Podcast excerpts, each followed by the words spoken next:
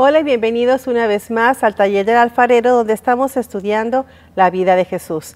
La clase pasada estuvimos revisando o estudiando la visita de los magos a Jesús y veíamos algo muy interesante porque veíamos que Jesús desde que era pequeño, él empezó a revolucionar su entorno, viendo de la misma manera y tratando de la misma manera, sin importar el estatus social, a los magos, pero también a los pastores. A él no le importa la riqueza, la etnicidad, la creencia religiosa, la ocupación o clase social. Para él todos somos iguales. Y eso lo comenzamos a ver solamente empezando a ver el ministerio de Jesús. Pero hay mucho más. Así que, sin más preámbulos, empecemos.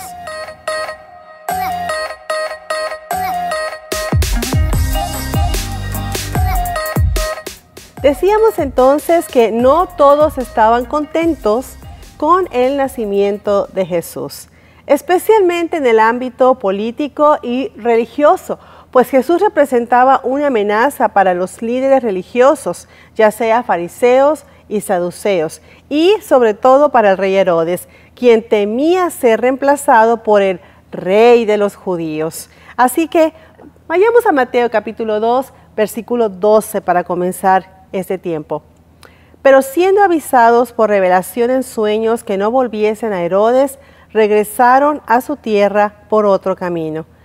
Aquí Mateo está hablando precisamente de los sabios. Ellos hubieran regresado con Herodes precisamente a decirle y avisarle dónde estaba el rey de los judíos para que él viniera como él les había dicho para también adorarle. Pero la verdadera intención de Herodes Dios la conocía y entonces en sueños estos sabios que no eran ah, religiosos tuvieron una revelación de Dios y entonces fueron por otro camino, regresaron a su tierra por otro camino. Si seguimos leyendo, nos dice que después que partieron ellos, o sea, los sabios, he aquí un ángel del Señor apareció en sueños a José y dijo, levántate y toma al niño y a su madre y huye a Egipto y permanece allá hasta que yo te diga, porque acontecerá que Herodes buscará al niño para matarlo. Como dijimos anteriormente, Herodes no estaba contento ya que no tuvo noticias de los sabios con respecto al niño, obviamente se puso más enojado. Por lo tanto, el Señor tuvo que advertir a José para que se llevara a María y a Jesús precisamente para Egipto. Pero eso es algo muy peculiar, algo muy extraño. ¿Por qué a Egipto? Y vamos a ver que Egipto era un lugar donde, de acuerdo con el libro del Deuteronomio, ningún israelita debía regresar. Leamos en Deuteronomio 17, versículo 16.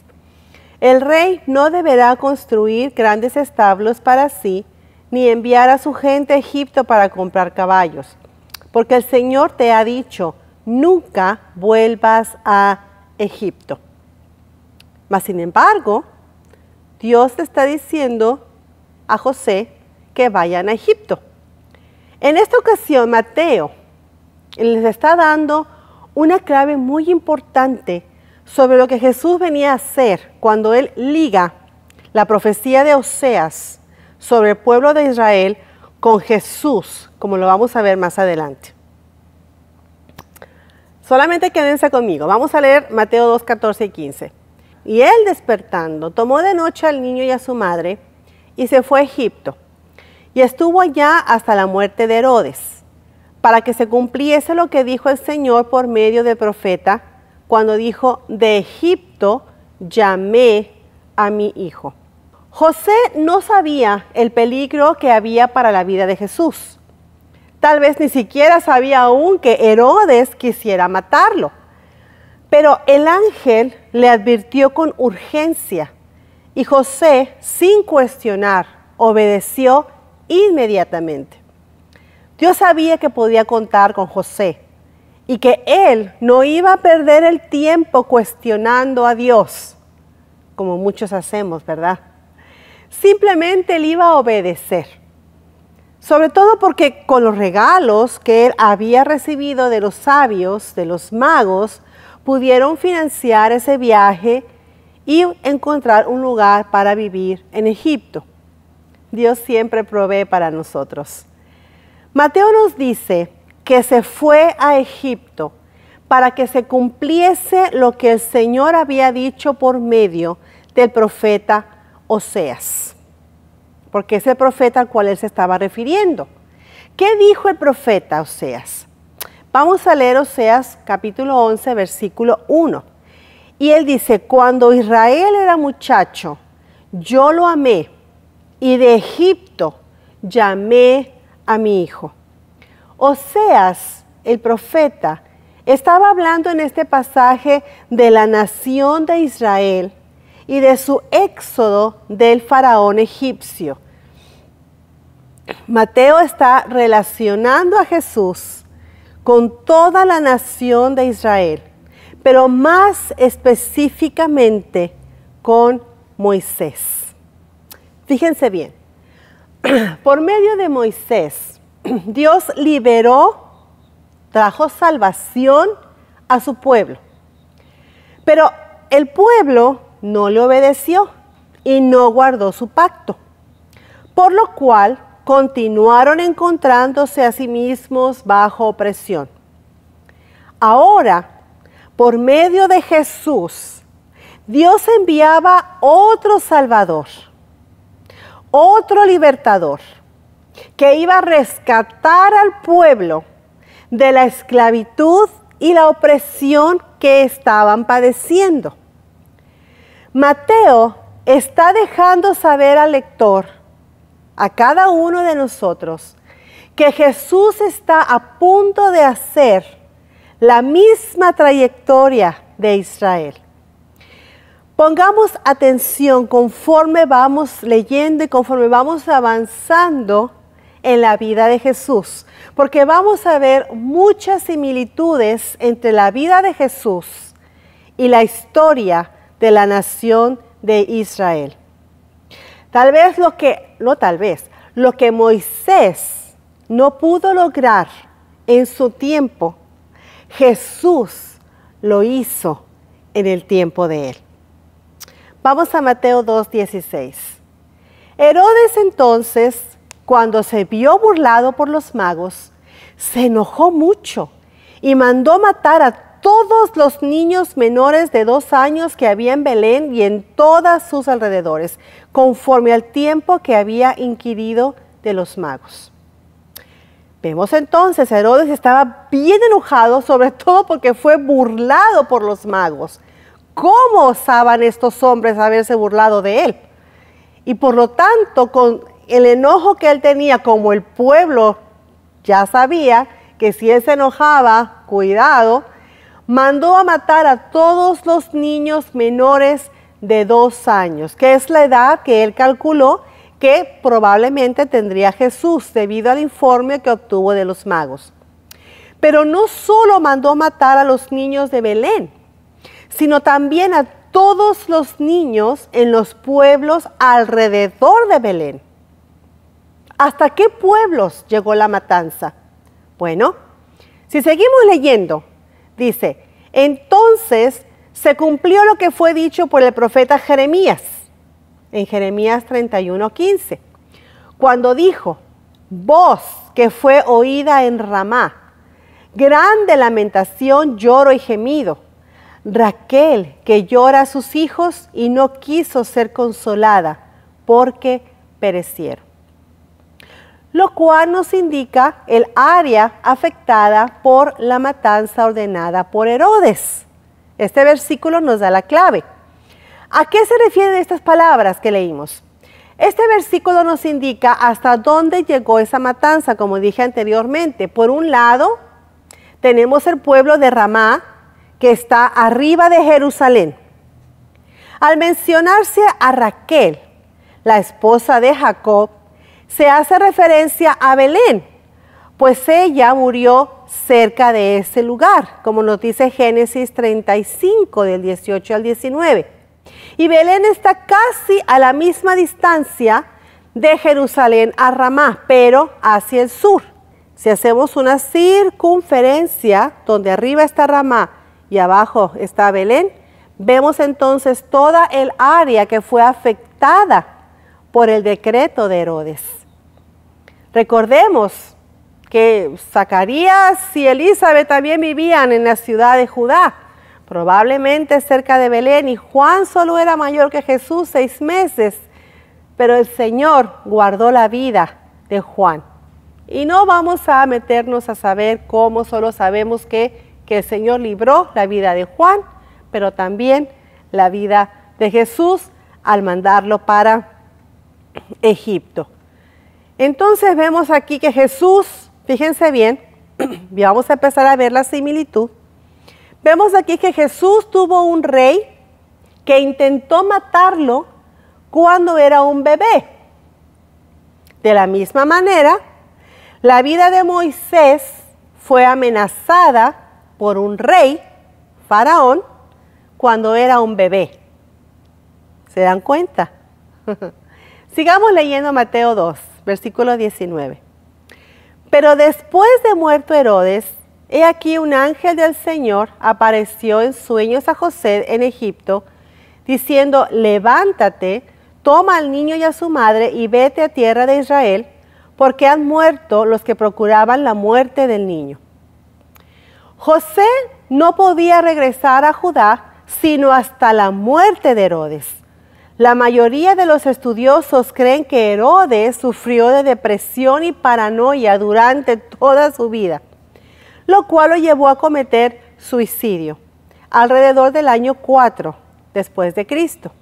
Esto significa que Jesús vivió en Egipto cerca de dos años. En Éxodo capítulo 4 versículo 19 para ver el paralelo de la vida de Jesús con la vida de Moisés, leemos, Dijo también Jehová a Moisés en Madián, ve y vuélvete a Egipto porque han muerto todos los que procuraban tu muerte. O sea, una vez que murió aquel que procuraba la muerte de Jesús, él pudo regresar. Una vez que también murió aquel que procuraba la muerte de Moisés, él también pudo regresar. Vamos viendo las similitudes, es increíble. Sigamos leyendo. Vemos entonces en Mateo 2, versículo 21. Entonces él se levantó y tomó al niño y a su madre y vino a tierra de Israel. Pero oyendo que Arquelao reinaba en Judea en lugar de Herodes, su padre tuvo temor de ir allá. Pero avisado por revelación en sueños, se fue a la región de Galilea. Y vino y habitó en la ciudad que se llama Nazaret para que se cumpliese lo que fue dicho por los profetas, que habría de ser llamado Nazareno. Wow. Vemos una vez más cómo el Señor le avisa en revelación a José y José inmediatamente obedece. Él se va, pero tenía miedo, porque Arquelao era hijo de Herodes y también tenía un carácter bastante fuerte y dijo, oh, regresar otra vez ahí, va a peligrar la vida de mi hijo. Entonces habitó en una ciudad que se llama Nazaret, pero lo interesante es que dice este pasaje, para que se cumpliese lo que fue dicho por los profetas, que habría de ser llamado Nazareno. Entonces José iba en rumbo a Judea, pero en su corazón había temor porque Arquelao, que estaba reinando, que era el hijo de Herodes, era tan cruel como su padre. Entonces Dios le permite irse a la región de Galilea, pero todo era para cumplir el plan de Dios. Vamos a leer Isaías 9, versículos 1 y 2 para entender esto. Mas no habrá siempre oscuridad para la que está ahora en angustia, tal como la aflicción que le vino en el tiempo que livianamente tocaron la primera vez a la tierra de Zabulón y a la tierra de Neftalí. Pues al fin llenará de gloria el camino del mar, de aquel lado del Jordán, en Galilea de los gentiles. El pueblo que andaba en tinieblas vio gran luz, los que moraban en tierra de sombra de muerte, luz resplandeció sobre ellos. claro, porque precisamente José llevaba a María y, al niño a vivir en la región de Galilea. Galilea era llamada Galilea de los gentiles. ¿Por qué? Bueno, recordemos para aquellos que han estudiado un poquito la palabra, cuando hubo la separación de las tribus de Israel en los reinos del norte y en los reinos del sur, Galilea vino a formar parte del reino del norte. Después del exilio de las tribus del reino del norte por Asiria, esa región quedó ocupada por gentiles paganos. Y Nazaret era una de las ciudades dentro de la provincia de Galilea. Por lo cual Jesús fue criado, Jesús creció en un lugar rodeado de gentiles. Él creció bajo la influencia de gente de Asiria, de Babilonia, de Persia, de Grecia, de Roma, además de personas de otras diversas culturas, religiones o pueblos. Galilea y Judea estaban separadas por otra famosa provincia gentil conocida como Samaria, la cual había sido en algún momento parte de Israel.